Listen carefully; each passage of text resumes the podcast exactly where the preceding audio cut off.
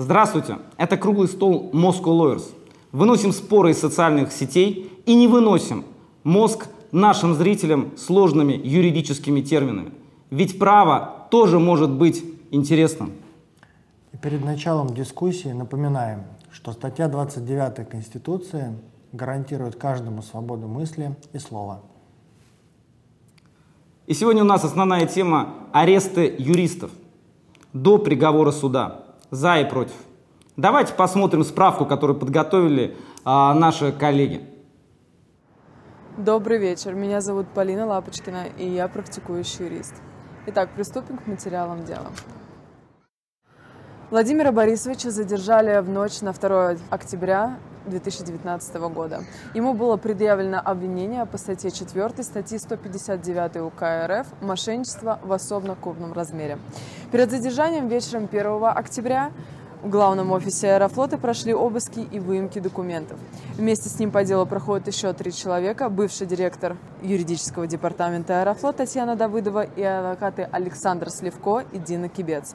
Басманным судом избрана мера пресечения в виде заключения под стражу сроком до 30 ноября 2019 года в отношении всех четверых обвиняемых. Помимо этого нужно отметить деятельность средств массовой информации, которые неоднозначно высказывают свое мнение и позицию по этому вопросу. Так, к примеру, телеграм-канал «Маш» на котором был опубликован следующий комментарий, касающий данного расследования. Топ-менеджер аэрофлота Владимир Александров отказался от сделки со следствием. Александрова, который раньше назывался Абаляном, арестовали по обвинению в мошенничестве на сумму более 250 миллионов рублей. По нашим данным, его допрашивали 8 часов и очень интересовались подробностями не только этого дела, но и всех махинаций компании. А в конце предложили сделку. Менеджер дает показания на предполагаемых подельников, в том числе на своего начальника Виталия Савельева. И за это он мягенько отправляется на домашний арест. Александров проявил себя партизаном, никого не сдал, вину не признал и ожидаемо отъехал в Лефортово, где и проведет ближайшие два месяца. 9 апреля Мещанский районный суд города Москвы удовлетворил ходатайство следователя Московского межрегионального следственного управления на транспорте о заключении Сергея Юрьева под стражу. Руководитель коллегии обвиняется в совершении хищения денежных средств государственной корпорации по организации воздушного движения в особо крупном размере, часть 4 статьи 159 УК РФ. 15 октября 2018 года руководитель Главного следственного управления СКРФ по Санкт-Петербургу генерал-лейтенант юстиции Александр Клаус вынес постановление о привлечении адвоката Санкт-Петербурга Алексея Карпова в качестве обвиняемого по уголовному делу по части 4 статьи 159 УК РФ. Согласно постановлению, не позднее 15 июля Алексей Карпов совместно неустановленными лицами подыскал на должность номинального директора НПО «Химпром» Шубову. После этого адвокат стал фактически осуществлять финансово-хозяйственную деятельность в обществе от имени последней. Я бы хотел представить своего напарника. Это Александр Ермоленко, доцент, кандидат юридических наук, ФБК «Право». А мой напарник сегодня Александр Молодников, доцент, кандидат юридических наук. У нас в студии находится Георгий Смирнов, бывший сотрудник а, Следственного комитета России, тоже кандидат юридических наук, подполковник юстиции. Добрый день, коллеги. Андрей Гревцов, адвокат, старший партнер адвокатского бюро ЗКС. Здравствуйте. Светлана Бахмина, партнер юридической фирмы AMG Partners. Здравствуйте. Коллеги, ну, не скрою, а, юридическое сообщество взбудоражено тем фактом, что в последнее время стали слишком часто арестовывать а, юристов, главных юристов различных компаний. И насколько нам известно, юристы в закрытых чатах обсуждают между собой, что же происходит. А, перейдем ли мы к рынку Беларуси, где все юридические услуги оказываются исключительно внутренними юристами, а внешних адвокатов привлекают только транснациональные корпорации. И Первый вопрос, наверное, всем присутствующим здесь а, коллегам. А, как вы вообще считаете, а, аресты юристов до приговора суда, это правильно или неправильно? Вот, Андрей Гривцов, у вас есть опыт и с точки зрения адвоката, который отстаивает интересы своих клиентов, и с точки зрения следователя, и с точки зрения человека, которого арестовывали. Так ведь? Да, ну я думаю, что нам надо говорить все-таки не о, не о арестах юристов, да, а о арестах в целом. Потому что так мы можем сказать, что юристов, допустим, арестовывать неправильно, а кого-то арестовывать правильно. Не должно быть разделения в зависимости от каких-то каст, там, социальной принадлежности, профессии. Вообще в целом, если говорить в целом, да, и вспоминая свое прокурорское прошлое, вспоминая свое прошлое следователя, я могу сказать, что, ну, наверное, в каких-то случаях аресты это правильно. Да, но эти случаи, они прямо предписаны законом, есть разъяснение, прекрасное, кстати, разъяснение постановления Пленума Верховного Суда по этому поводу, и там говорится, в каких случаях можно арестовывать человека, когда есть реальные и убедительные доказательства того, что он может скрыться, угрожать свидетелям, иным образом препятствовать производству по делу. Если же этого всего нет, то, конечно, неправильно арестовывать ни юристов, ни предпринимателей, ни э, ни работающих, никого. Вот такая моя позиция. А, понятно. А вот э, Георгий э, Смирнов, он же у нас также бывший сотрудник следственных органов. Э, Георгий, а вы как считаете, э, как вообще понять, когда нужно человека арестовывать, когда нельзя? И вообще, э, какая у нас ситуация в этом плане? В настоящее время? Ну, здесь надо разделять, конечно, два аспекта. Законодательный аспект, то есть то, что прописано в законе. В законе четко прописано основания для избрания меры пресечения. Кстати говоря, э, коллега-юрист вот правильно сказал, что в отношении бизнес-сообщества действует особый режим избрания меры пресечения. И если анализировать закон, вот вы спросили, почему арестуют юристов. На самом деле вопрос правильный, потому что в тот же законе, в 108 статье УПК, говорится о том, что этот особый режим применяется только к индивидуальным предпринимателям и только к членам органов управления коммерческой организацией в связи с осуществлением ею предпринимательской деятельности юристы или бухгалтеры, другие сотрудники, не входящие в члены органов, в состав членов органов управления, а, в эту категорию не попадают. И зачастую возникают такие немного парадоксальные ситуации, когда ну, директор, да, гендиректор, орган, исполнительный орган, да, члены исполнительного органа, вот их фактически нельзя арестовать, а ну, например, э, юриста, который, как правило, проходит как соучастник, подстрекатель, пособник, да, лицо, способствующее совершению преступления, вот их формально арестовывать можно. Получается вот такая парадоксальная ситуация. Ну, я считаю, что здесь все-таки нужно прийти к какому-то законодателю, нужно прийти к какому-то единому знаменателю. Все-таки либо арестовывать, либо не арестовывать. То есть вопрос лежит в плоскости законодательства? Я бы не сказал. Это проблема, которая лежит в плоскости законодательства. Есть проблема правоприменительной практики. Зачастую, а, конечно же, правоприменительные органы используют некие, даже я не сказал бы несовершенство законодательства, они используют некие такие технические приемы, которые позволяют арестовывать в том числе и бизнесмена, ну, например, э, вменяется ему, э, кстати, в 108 статье есть исчерпывающий перечень статей э, в сфере экономической деятельности, по которым нельзя арестовывать. Но достаточно, например, выдвинуть подозрение в другой статье, ну, как правило, используется 210 преступное сообщество, и уже основания для избрания меры пресечения присутствуют. И зачастую в чем проблема, вот коллега здесь тоже говорил о разъяснении Пленума Верховного Суда, в том же разъяснении говорится о том, что судья, он особо, он должен проверить доказательства, но он особо не вдается в на, на этом этапе особо не вдается в анализ э, квалификации квалификации преступления, то есть правильно ли органы предварительного следствия квалифицировали содеянное. То есть это предварительная квалификация. Но судья при избрании меры пресечения, он смотрит на фактические данные, которые обосновывают именно арест, но не квалификацию содеянного. Получается, что судья смотрит недостаточно глубоко. То есть вот, например, Слава, если вот ваш опыт, вы и адвокат, и человек, который в свое время были арестованным юристом, что называется, да? То есть вот насколько глубоко суд сегодня вникает в то, что приносит ему следствие? Ну, продолжая оставаться юристом, пока не адвокатом, а, ну, давайте будем отдавать себе отчет в том, что аресты происходят потому, что, а, так удобнее э, следователю, и б, потому что это, в общем-то, способ оказания давления с целью получения информации. А, понятно, что юрист... Имеете в виду ареста юристов? Ареста юристов, да. Я говорю, естественно, что я против арестов и, и, и юристов, и э, большей части других людей, если нет на то каких-то специальных оснований, о которых вот коллеги уже упомянули. Но возвращаясь к, к причинам арестов, да, они заключаются в том, что следователю удобнее работать с человеком, который находится, соответственно, в скованном э, положении. И юристы обычно, э, ну, как бы люди, скажем так, среднего звена. Э, это не собственники предприятий, которые, которым есть что терять. Да? Это обычные нанятые сотрудники, которые работают, там, например, за зарплату.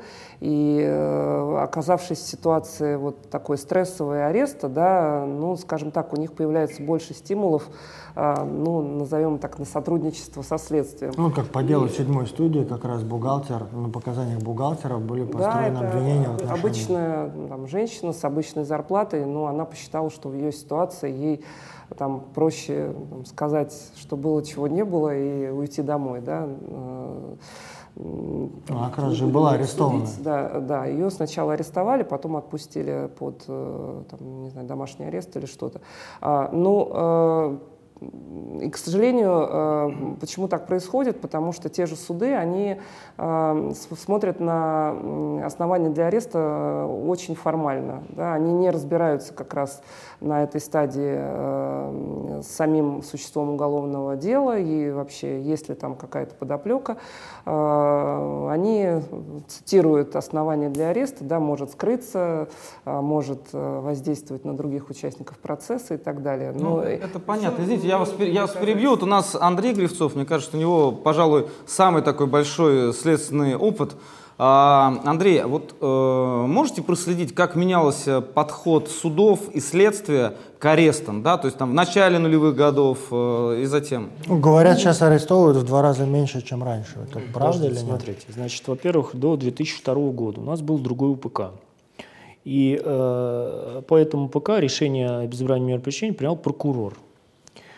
Э, вот правильно то, что суд избирает меру пресечения и рассматривает этот вопрос. Ну, как бы, наверное, все юристы скажут, что, наверное, правильно. Точно так же, как правильно, что введен судебный контроль на стадии предварительного расследования. Участники уголовного судопроизводства могут обжаловать там, незаконные, по их мнению, действия следователя в порядке статьи 125. То есть, казалось бы, изменение законодательное позитивное. Точно так же, как, казалось бы, допустим, позитивное законодательное изменение – это выделение Следственного комитета. Ну, какая-то система сдержек противодействия.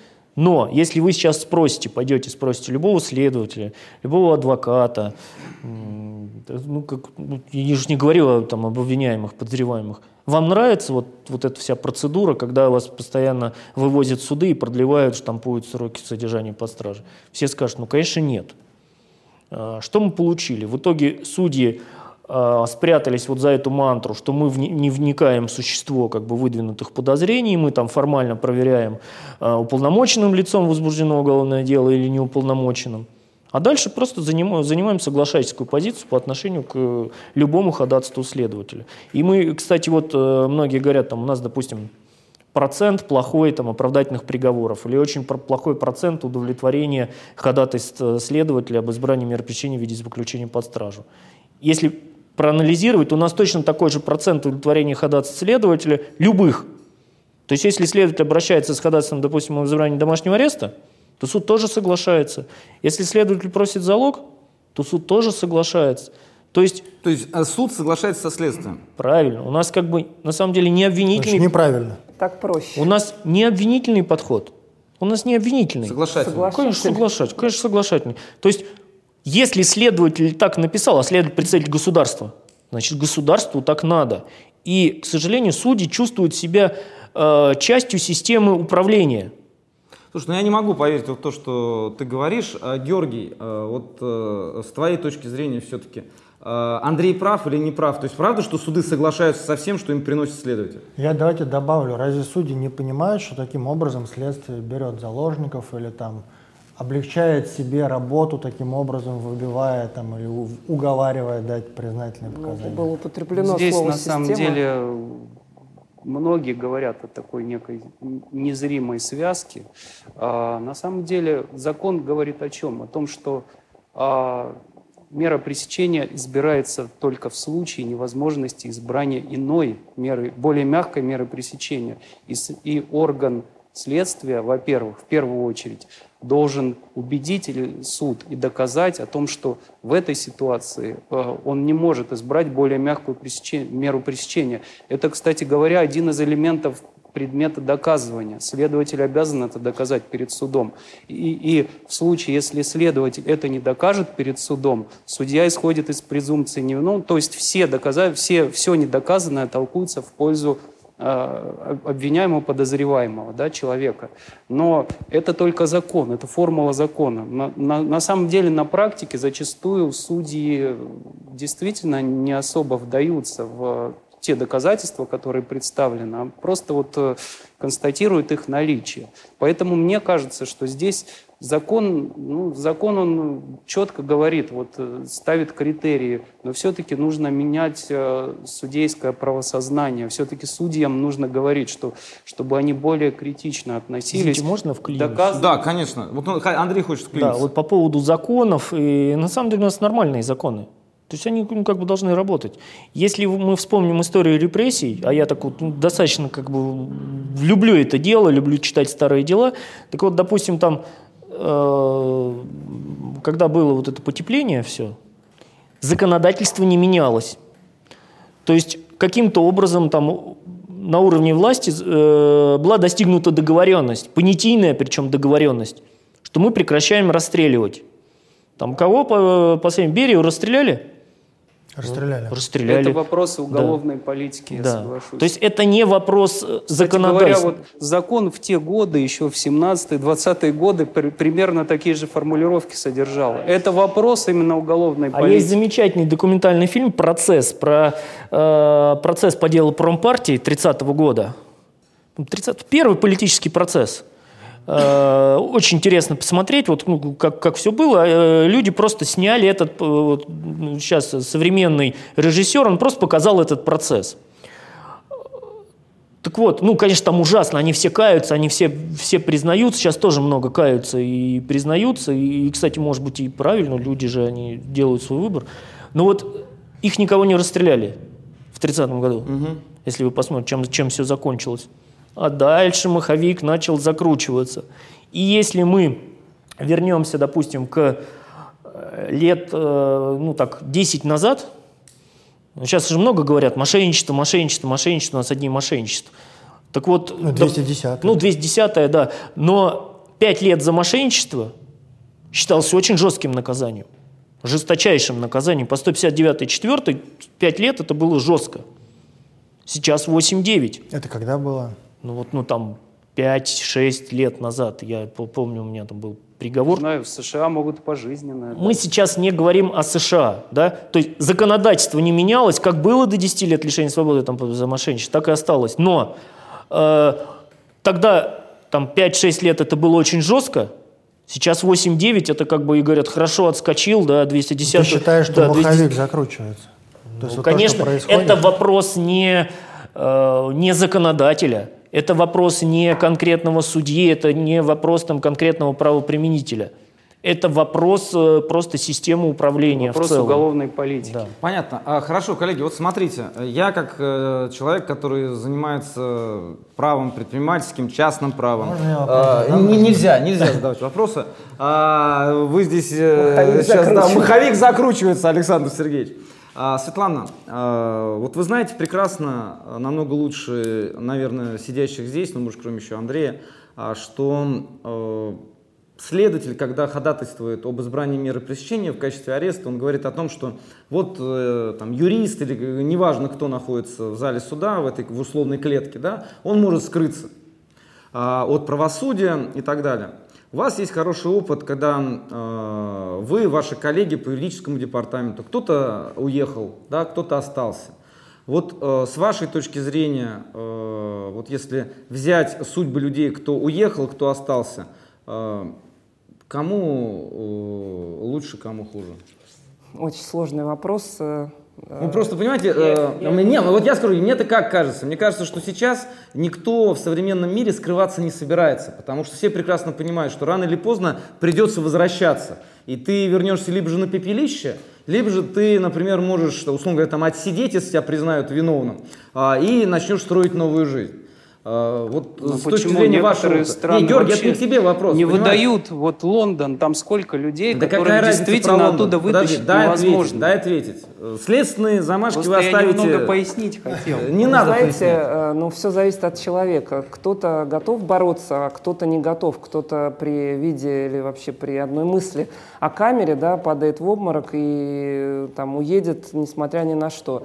По поводу того, что кто-то выдает, не выдает, да, человек оценивает, а что, собственно, ну убежит он, неважно куда, но в тот же Лондон, а что он там будет делать, и кто его будет кормить, и как он проживет оставшуюся жизнь. Поэтому это очень сложный выбор, э, и, в общем, не пожелаешь его даже, э, даже врагу. И там, спрашивая себя внутри, что бы я предпочла, да, если бы у меня был выбор э, уехать или вот выбрать ту судьбу, которую, собственно, которая случилась, да, я не знаю, как бы я поступила второй раз, да, потому что и то, и другое, оно по-своему сложно и имеет свои последствия. И вот продолжая дискуссию коллег, э, почему так происходит, э, э, Судьи сейчас абсолютно встроены в эту систему. И они, они сами ничего ломать, э, менять э, по собственной инициативе не будут. Они привыкли, они э, действуют строго по алгоритму, который у них установлен, и который, можно сказать, спущен в э, понятной для них, может быть, даже негласной форме. Э, Они выслушивают следствие, им не нужен никакой предмет доказывания, они смотрят количество при- приложенных документов вот по списку АБВГД, они есть, и все, этого достаточно. Если вдруг судья там посчитает, что дело, в общем, не очень политическое, и ему как-то особенно жалко вот э, конкретного человека, ну, наверное, может пойти на какие-то послабления, такие вещи случаются, но это скорее исключение из практики.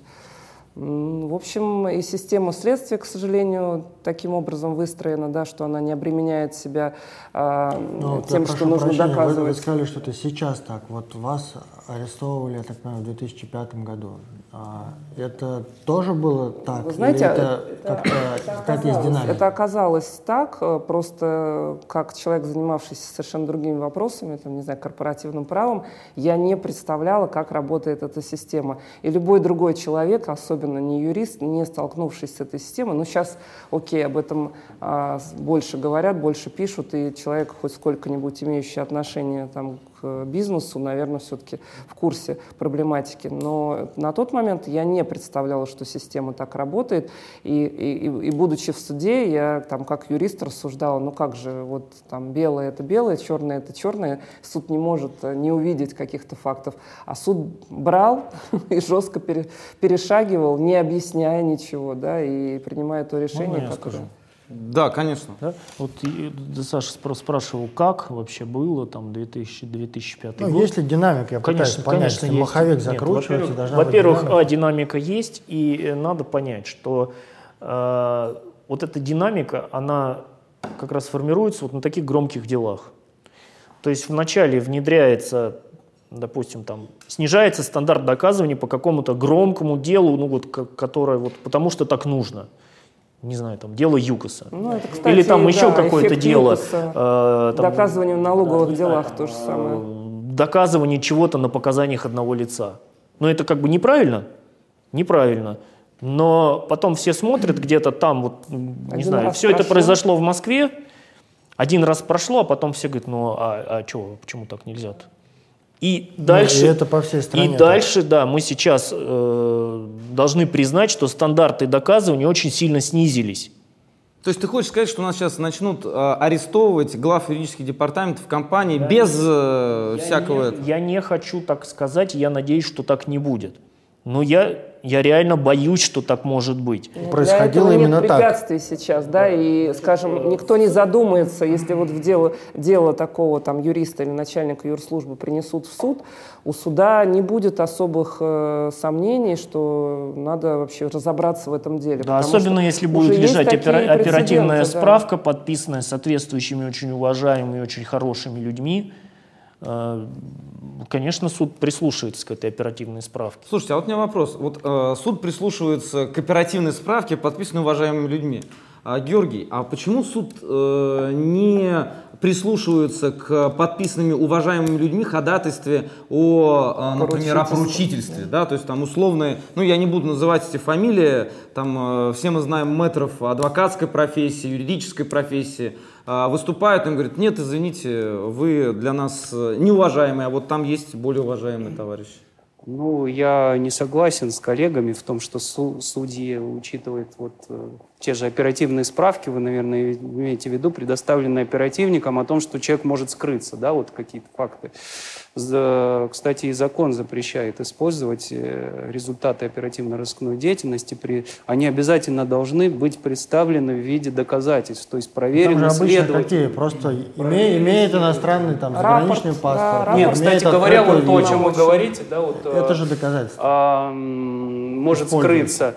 Применительно к бизнесменам, да, это уже отменили. Применительно к бизнесменам уже четко прописано, что если он скрыл, если он предпринял попытку скрыться, посмотрите в законе, там, если у него нет места жительства, если его личность не установлена, если он нарушил ранее избранную меру пресечения или скрылся. Вот четыре исчерпывающих оснований, по которым можно э, заключить под стражу лицо, осуществляющее предпринимательскую деятельность. Соответственно, просто подозрение в том, что он может скрыться, это уже не является для бизнесмена основанием.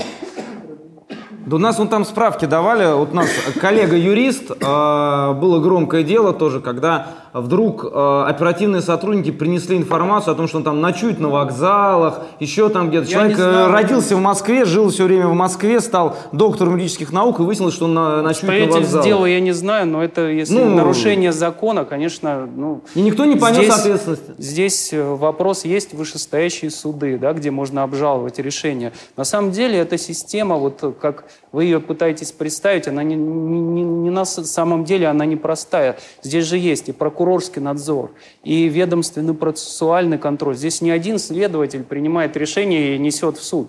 Здесь следователь выносит постановление, которое утверждает руководитель следственного органа, то есть лицо, осуществляющее контроль за следователем. Дальше прокурор утверждает, дальше прокурор в суде. Зачастую бывают случаи, когда и прокуратура не согласна с избранием меры пресечения. Далее суд проверяет, далее у лица есть возможность а, обжаловать судебное решение вплоть до Верховного суда, вплоть до Европейского суда по правам человека. Поэтому я бы не согласился вот с вашим таким радикальным подходом о том, что вот сплошь и рядом вот дошло дело до суда, значит его в любом Я случае боюсь, что наш арестовали. подход основан исключительно на, стати- на статистических данных, потому что Не, мой подход 90, основан в том числе и на 95% личном опыте. Нам, кстати, тоже часто бывало, что, ну не часто, из 10, один из 21 раз бывало отказывали. И прокуратура была против. Но понимаете, в чем дело? Мы несли всегда дела только те, где действительно имеется доказательств. Я могу сказать по себе по своим коллегам.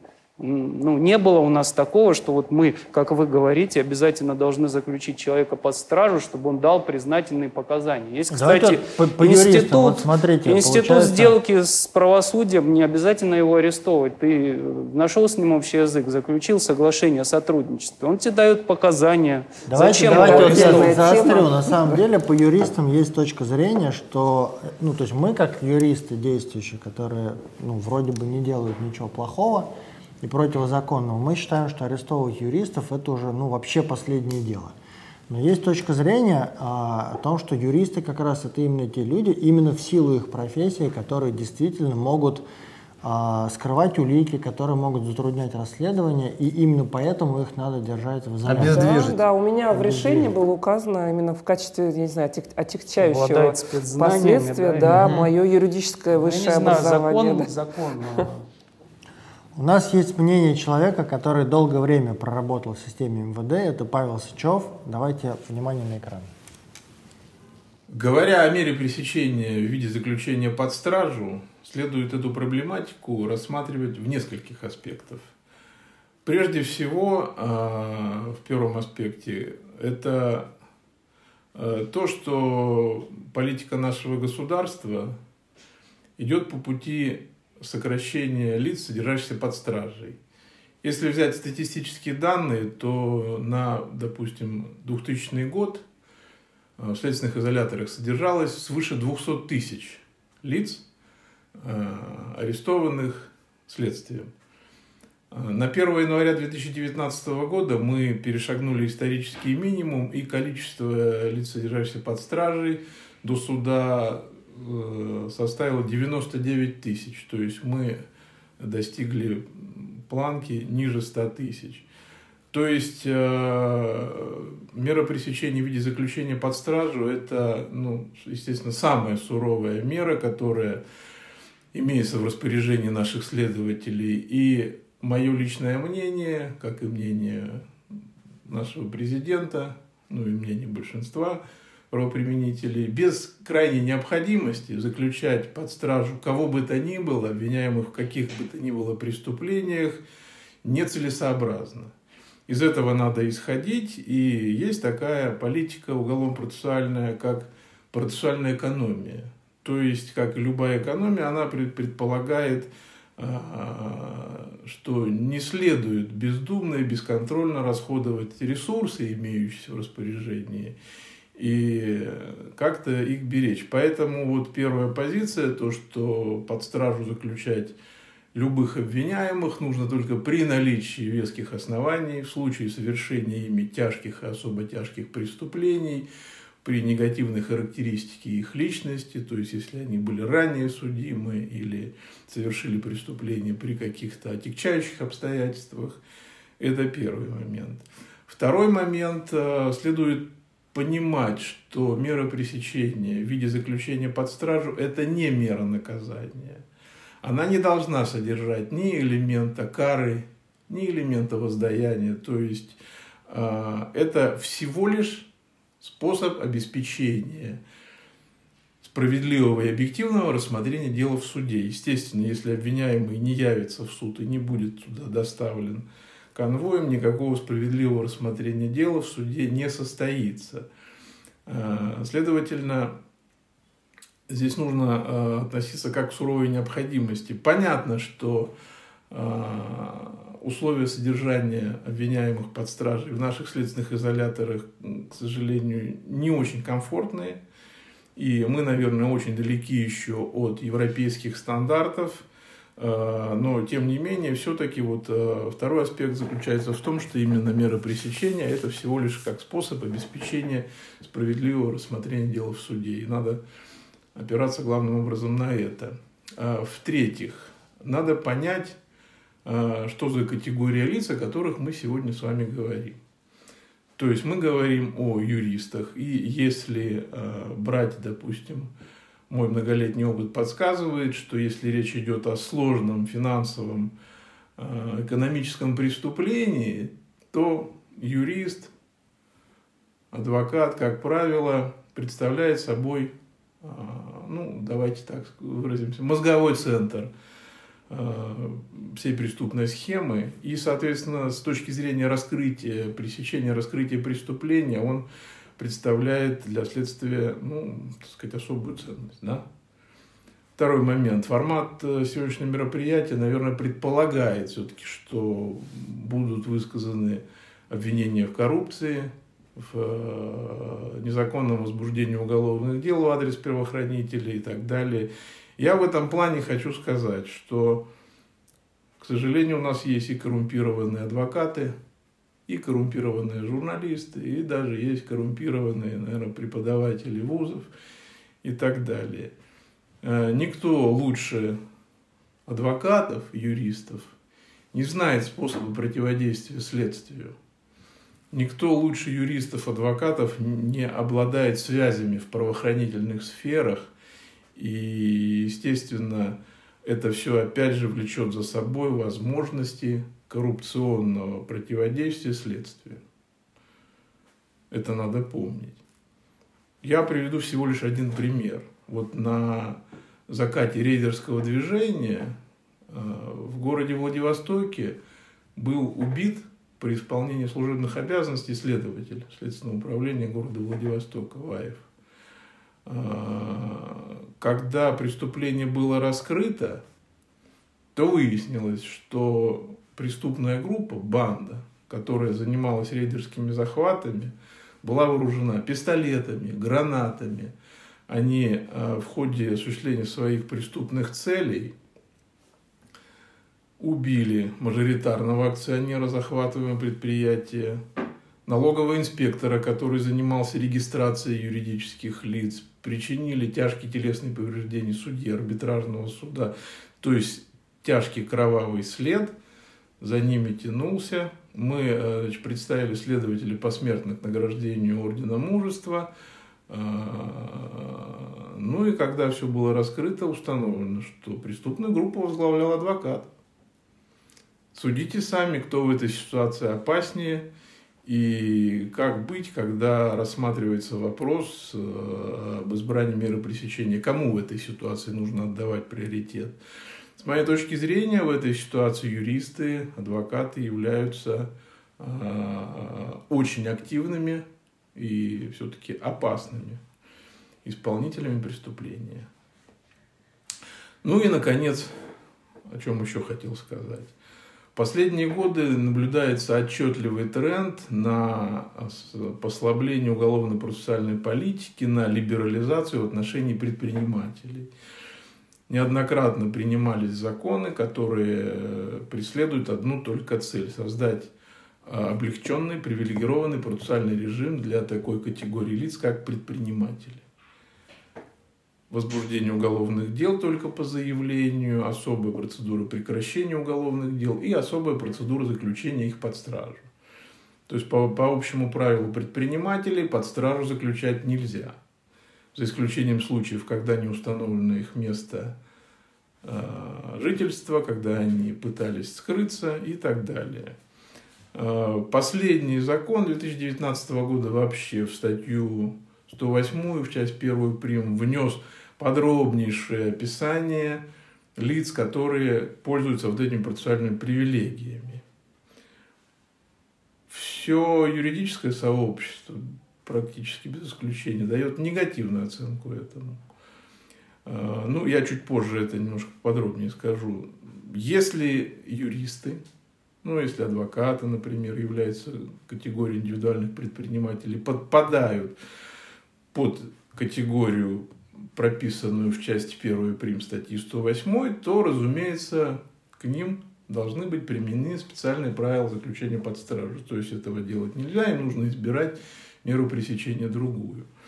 Далее, а, в статье 447 УПК а, обозначена категория лиц, в отношении которых также применяется специальный порядок.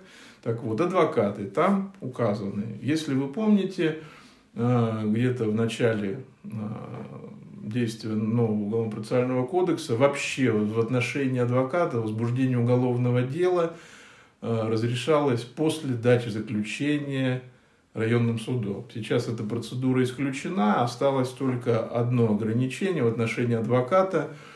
Э, уголовное дело может быть возбуждено только руководителем следственного органа субъекта федерации. Вот здесь вот, может быть, есть смысл подумать о расширении вот этих вот ограничений, потому что там есть и депутаты, прокуроры, следователи, судьи, адвокаты, в этом направлении, вот, наверное, как-то аккуратно, не перегибая, как говорится, палку, можно говорить о расширении вот этих привилегий. Что же касается исключения из порядка заключения под стражу, э, здесь я хочу сказать, у нас есть ограничения в отношении несовершеннолетних. Несовершеннолетние по общему правилу могут быть заключены под стражу только если они совершили тяжкие, особо тяжкие преступления, ну и, соответственно, если у них отсутствует место жительства и так далее. А, это понятно, с этим спорить никто не будет. Дети – это наше будущее, их надо беречь. И до наступления совершеннолетия, наверное, нецелесообразно их ввергать в преступную среду лиц, содержащихся в изоляторах. Скажу больше. В Уставе уголовного судопроизводства 1864 года в отношении священнослужителей были ограничения по их заключению под стражей. Без согласия священного синода священника нельзя было заключить под стражу. С этим я тоже соглашусь. Священник – это особая категория в социальной э, иерархии. Думаю, что все с этим согласятся. Но что касается предпринимателей, что касается юристов, адвокатов, все-таки, наверное, надо вспомнить о том, что в Конституции есть принцип равенства всех перед законом и судом. Совершеннолетние, дееспособные, здравомыслящие люди должны быть равны э, и в части содержания под стражей до суда, и в части применения к ним мер наказания за совершенные преступления. Здесь я не вижу оснований, как объяснить нашему обществу, как объяснить нашим гражданам, когда человек, укравший в супермаркете товары на 10 тысяч, заключается под стражу, а когда предприниматель, похитивший миллиарды при распределении бюджетных средств, совершивших рейдерские захваты недвижимого имущества на миллиарды рублей, почему они не должны находиться под стражей. Я считаю, что принцип справедливости все-таки должен соблюдаться. Поэтому э, моя позиция именно в полностью сформулированном виде звучит таким образом. Без крайней необходимости никого никогда заключать под стражу нельзя. Нужно всегда рассматривать возможность избрания альтернативных мер пресечения, залога, домашнего ареста и так далее. Но если речь идет о именно заключении под стражу, здесь все должны быть равны. Спасибо. А, ну, коллеги, э, точка зрения ясна, то есть э, все люди равны, но мы, конечно, не хотим, чтобы некоторые были равнее других, но все-таки вот мы-то юристы, вот здесь за столом сидят все юристы. У нас даже три кандидата юридических наук, и еще Павел Сычев четвертый. Четыре кандидата юридических наук да, участвуют в этой дискуссии. Все-таки что нам сделать с профессией, чтобы э, с одной стороны стоит следователь, с другой стороны стоит просто юрист или адвокат. И все юристы. И все понимают, что самое это интересно, чем это закончится. Даже и судья-юрист. И даже судья-юрист, понимаете? Э, ну, вот что в этой ситуации мы могли бы предпринять, чтобы одну сторону немножко обезопасить и уравнять шансы в этом противостоянии? Андрей. Ну, первое, конечно, никаких преимуществ для кандидатов юридических наук быть не должно, это точно. Это Совершенно, да, потому что вот ну, да. Да, потому что я не кандидат юридических наук. Ну а если серьезно, то все очень просто. Нам нужен справедливый суд. Единственным способом ведения справедливого суда, да, никаких, никакие спецсубъекты не нужны. Сейчас, допустим, адвокаты обладают статусом спецсубъекта, возбуждает просто руководитель Следственного управления, Следственного комитета по субъекту Российской Федерации точно так же. Поэтому это не работает. Немножечко спасало, когда в отношении адвокатов была специальная процедура, нужно было заключение суда, но и это тоже в целом не сработает. Нужен справедливый суд, а Единственный справедливый суд – это суд присяжных. Поэтому введите суд присяжных, и все будет хорошо, и будут бояться дела в отношении юристов. Дорогая направ... процедура. Дорогая процедура. Слушай, ну, ну, ну, под, не, подожди, хорош... я, я сейчас раскрою все карты. Э, Андрей, э, тебя же сначала оправдал суд присяжных по твоему делу, да? То есть, когда ты был следователем, тебя обвинили да. в получении взятки.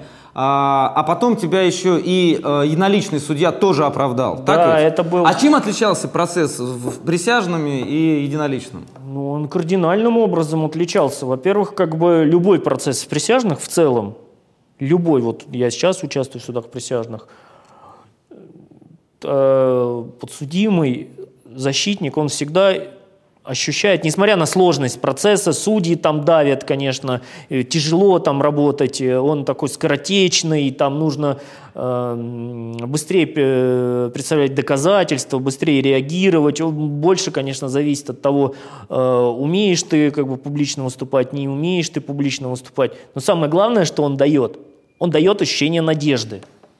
Это самое важное, что, что нам нужно. Вот я только недавно был в суде присяжных, и на самом деле мы проиграли одним голосом.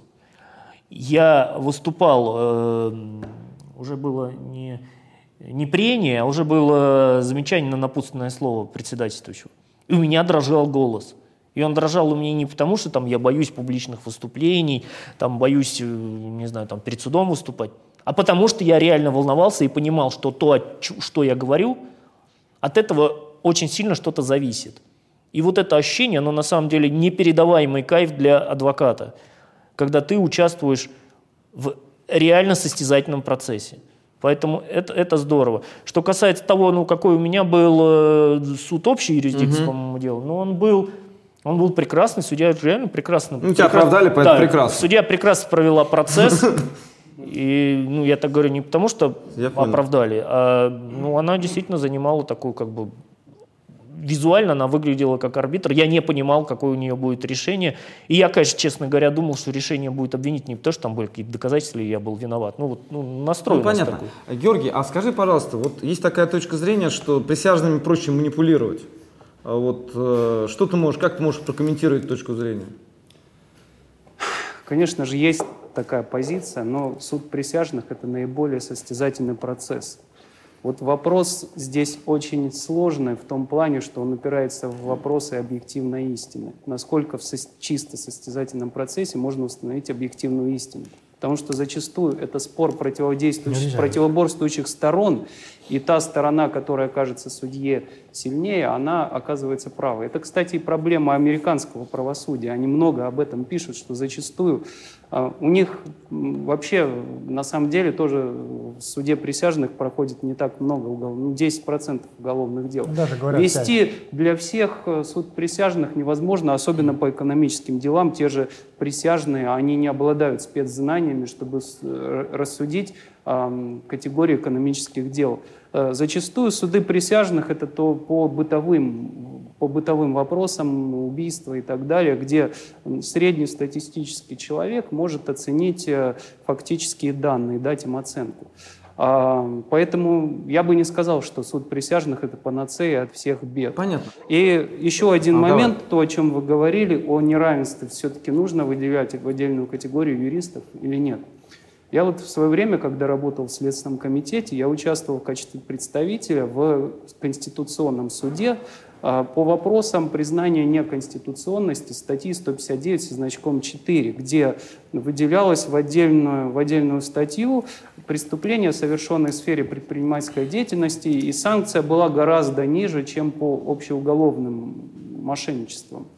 И, кстати говоря, этот э, спор э, мы, э, позиция стороны о признании неконституционности выиграла, потому что суд указал однозначно, что недопустимо в рамках конституционного принципа равенства всех перед законом и судом выделение какой-то социальной группы, в том числе и предпринимателей, и адвокатов, и юристов и так далее. Поэтому и в этом случае недопустимо. Но я согласен, что и, и под одну гребенку всех нельзя тоже грести. Поэтому судья, поэтому есть конкретное дело, где судья должен оценивать все собранные фактически Понятно, данные хорошо. в совокупности. Вопрос к, к Светлане. Светлана, а вот э, э, ваше дело ведь рассматривалось единоличным суд, судьей, да? Да. А вот как вы считаете, если бы э, были присяжные, э, ну я не буду говорить, какой бы был приговор, это не важно, а вот как вы считаете, изменился бы процесс?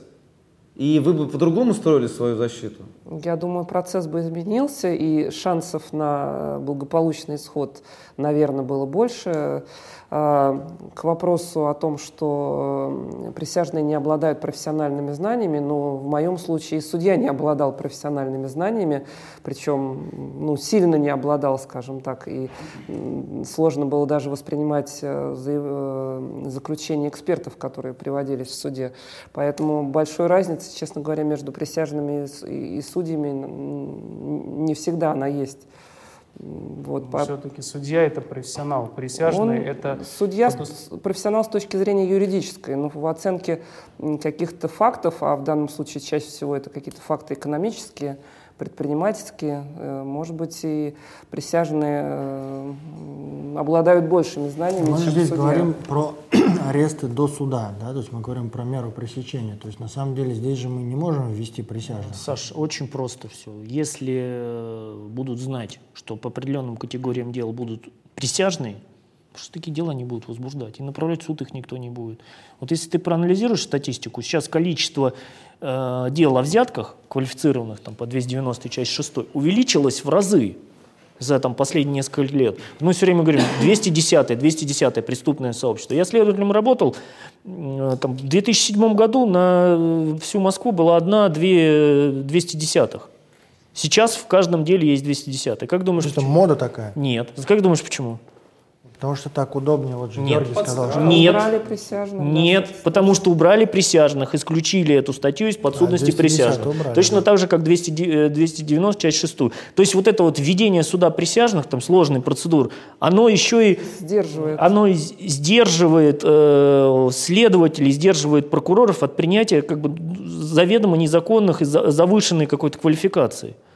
Ну, должно быть право, наверное, выбора у того, кого Вот, арестовывают, собственно, вот, собственно и все. Вот для чего нужен нам справедливый суд.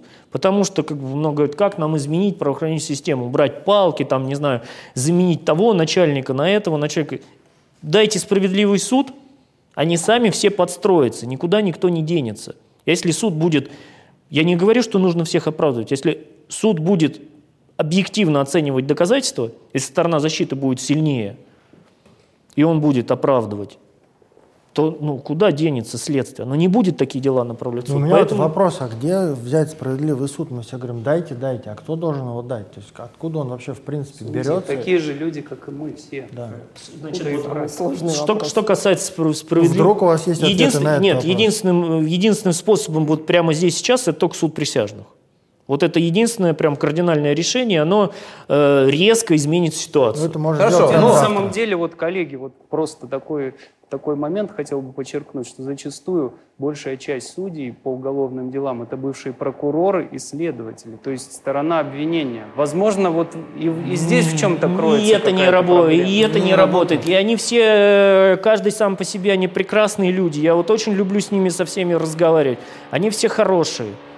Но они ощущают себя частью системы, которая ставит задачу. Государство не может ошибиться. Государство выдвинуло обвинение, значит, оно не может Слушайте, вот ошибиться. вот мне, я вспомнил такую вещь. Я на заре своей э, юридической карьеры был помощником адвоката. Если бы там не определенные обстоятельства, я бы, наверное, стал адвокатом в городе Владимире, наверное, может быть, здесь, в, э, Москве, не оказался. Так вот, э, очень такой маститый адвокат меня учил Дмитрий Ильич Мохарев, он же ныне покойный, с адвокатской вот этой медалью Плевак, он тогда получил ее там во Владимире, это был первый случай, э, в конце 90-х годов, в начале нулевых. Он мне говорил, Саш, а, если а, привезли в клетке, да, то есть в автозаке, он сидит в клетке человек, он точно должен быть посажен. Максимум, что могут дать, это условный срок. Если же человек приходит, он говорит, и моя задача как адвоката, это чтобы на стадии предварительного расследования человек а, был отпущен под подписку, прежде всего, ну тогда в основном это подписка была, да, а, и все. Вот а, не бывает ли, вот, вот, э, ваша точка зрения, правда ли, то есть вот этот подход действительно работает, то есть судья смотрит, ага, ты сидишь в клетке, значит ты э, подлец э, и, скорее всего, мошенник. А если пришел своими ногами, ну, наверное, что-то можно. Это У работает? тебя был очень хороший и опытный наставник, который все, все в этой жизни понимал. Не, ну, к сожалению, вот вы яркий пример. Человек сидел, но его отпустили. Не, секунду. Я на момент э, направления дела в суд был под подпиской о невыезде. У Ну, была это измен- тогда, изначально. Да, то, что ну да. Ну, то есть сработало. Изначально же арестовали. Коллеги, вопрос. Вот у меня вот такой вот э, вопрос. А вот что вот может сделать юридическое сообщество? Да, мы просто с этого, мы же постепенно подходим к концу, но ведь э, причина, почему мы здесь, это то, что наших коллег, юристов, да, то есть они сейчас находятся э, под стражей. Я не даю оценку, кто они, что они совершали, не совершали. Я не знаю. У нас презумпция невиновности до вынесения приговора судом. А, что юридическое сообщество может сделать для того, чтобы все-таки юристы не боялись, а делали свою работу, а следственные органы делали свою работу, и чтобы мы э, были все-таки людьми, а не юристами, вот такими формалистами. Вот что могли бы сделать? Ну, Если говорить про последнее дело, то как бы что скрывать, у меня в нем есть интерес, потому что там один из обвиняемых является моим подзащитным, поэтому я не буду вообще обсуждать обстоятельства этого дела. Я, кстати, не знал этого. Да. А, ну, а что касается того вообще, что может сделать юридическое сообщество в целом, помимо вот всех писем там по угу. конкретным делам, я, честно говоря, считаю, что это не очень работает, так же, как вот эти все флешмобы, там, давайте вступим, 50 угу. адвокатов в защиту ага, одного. И в Инстаграме себя будем выставлять, да, типа, вот мы мне, такие молодцы. Да, вот мне это как-то не очень не то, что не нравится, да, но меня смущает. Я один раз поучаствовал в таком флешмобе, там у меня создавалось впечатление, что там работает э, фактически один адвокат, который всем занимается, и он же одновременно должен координировать вот 50 еще добровольцев. Но это, это бог с ним. Вообще, что мы должны делать? Мы, конечно, должны об этом рассказывать постоянно. Мы должны рассказывать, просто приходите и рассказывать вот всем, не знаю, студентам, просто всем хорошим людям, с которыми мы разговариваем, о том, что у нас происходит в судах. Во-вторых, наверное, э, мы должны учить э, новое поколение юристов. Я не верю, простите все, я не верю в наше поколение. Я не верю в наше поколение э, юристов. Ну прекращай. Да, но я категорически верю в молодежь, которая придет за нами и все это сметет, да, и все это сметет к чертям. Почему я в это верю? Потому что они свободны, они знают много языков, они много путешествуют, они э, знают, что такое свобода, что такое интернет. И их уже не заткнешь, в отличие от нас. Да, мы боимся, нам там есть что терять, мы, мы вот думаем, а как бы чего не вышло, а, а почему я должен, а вот мы там вот мыслим категориями дыма без огня не бывает. Угу. А вот они нет. Потому что они знают реально, что такое презумпция невиновности, и мы должны им это рассказывать. Ну и, наконец, э, вот Саша Ермоленко тоже про это много говорит. Надо, конечно, не бояться и куда-то идти в какие-то государственные посты, безусловно, мелкие, и там что-то менять. Ну, выгонит, так выгонит. Ты пошел бы в суде? Я не пошел бы, но... Ну вот видишь, а что Нет, ты говоришь подожди, тогда? подожди, подожди, подожди. Он смотрит на меня. Нет, я... А, то есть ты должен пойти в суд? Наш последний разговор с Сашей был как раз об этом, и он мне, я его спросил, ты бы пошел? Он бы сказал, я бы, э, я бы не пошел. Я бы тоже не пошел, честно. Я как раз говорю, говорил про наше поколение, которое вот уже бы не пошло, уже что-то боится. Но есть молодые, кто пошел бы, и э, я вот в нашей юридической фирме, я все время говорю, ношусь с этой идеей, ребят, давайте мы как бы вот, ну, есть, наверное, какой-то у нас партнер, кто бы пошел в суде. Давайте договоримся, что, ну, как бы мы его туда делегируем. Не то, что внедрим, а делегируем и скажем, ну, давай, ты хочешь в судьи, там маленькая зарплата, мы тебе дадим хорошее выходное пособие, только, пожалуйста, работай честно, и когда тебя выгонят, если тебя выгонят, то мы тебе гарантируем, что мы тебя вернем назад. Не знаю, насколько это вяжется с антикоррупционным законодательством. Хорошо, никакого, понятно. Никакой, Андрей, Андрей я, я понял, вы проработали. А, Георгий? Ну, у нас тоже в законе есть э, принцип гласности судебного разбирательства, есть понятие общественный контроль. И, кстати говоря, если, э, как показывает практика, зачастую именно общественный контроль является тем драйвером, тем поводом а, для пересмотра уголовных дел. Поэтому я бы хотел бы сказать, что нужно, наверное, более активными быть и более активно участвовать в общественном контроле. То есть опять появляется общество. Хорошо. Светлана.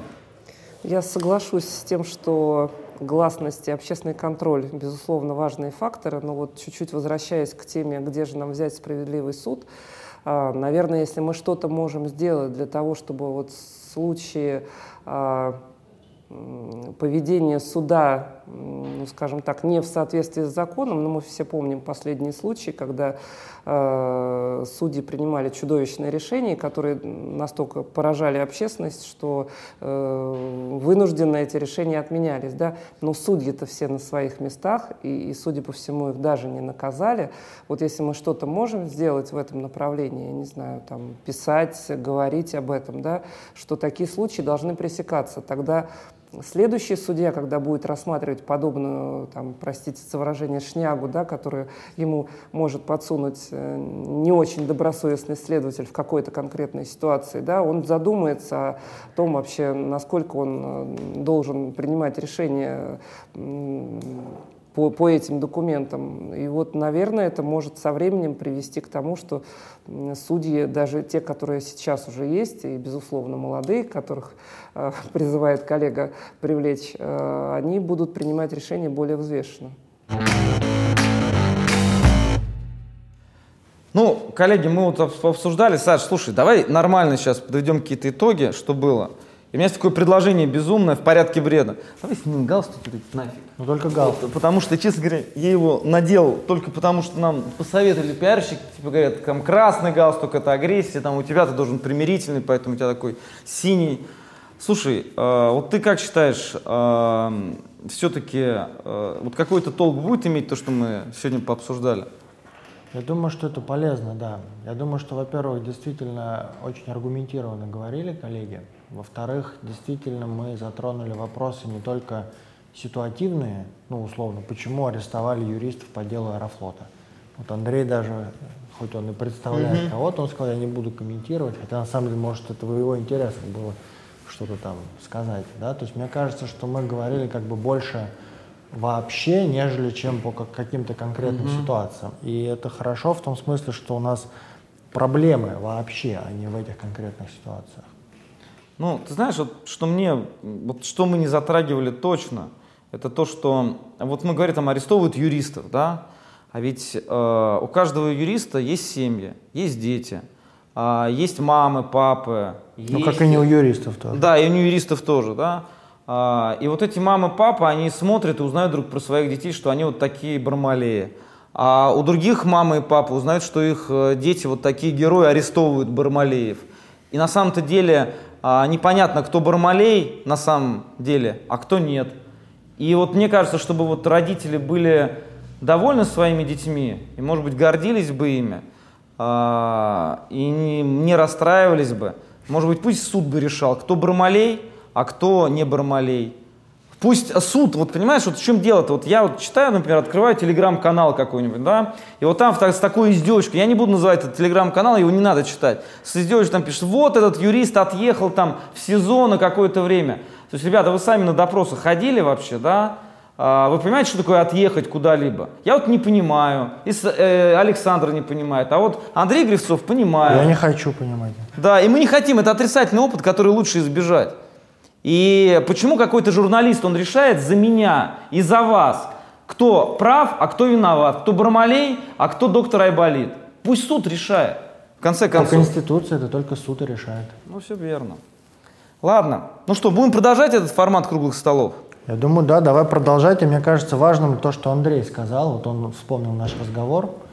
А, но немножечко не до конца. Он сказал, что там ты не готов идти, я не готов. И вот я верю... В суде? В, ну, в суде, да, не готов идти в суде. А, и я верю в будущее поколение. Я как раз сказал, что а, это неправильно с себя снимать ответственность за то, что происходит сейчас. То есть нам, в принципе, не так уж много лет, чтобы сказать, что все, мы там сделали все, что могли. И на самом деле, мне кажется, что мы как раз не делали все, что могли, и еще не поздно это делать. И воспитывать подрастающее поколение – это важно, но тем не менее важно и делать что-то. И дальше я сказал, что а, если бы я пошел один в суде, ну, я не хочу в суде, но в то же время я и отсиживаться тоже не хочу. А в присяжный ты бы пошел? Вот если бы был суд присяжных, тебе бы пришла повестка. Ну, пошел бы, конечно, да. Ну как, ну, наверное, меня бы отбраковали как юриста, да. Ну, просто. А там это, ну, я адвокаты не, не любят юристов А-а-а. присяжных. Вот, но я считаю, что я сказал это Андрею, что если бы ты пошел, то я бы тоже пошел.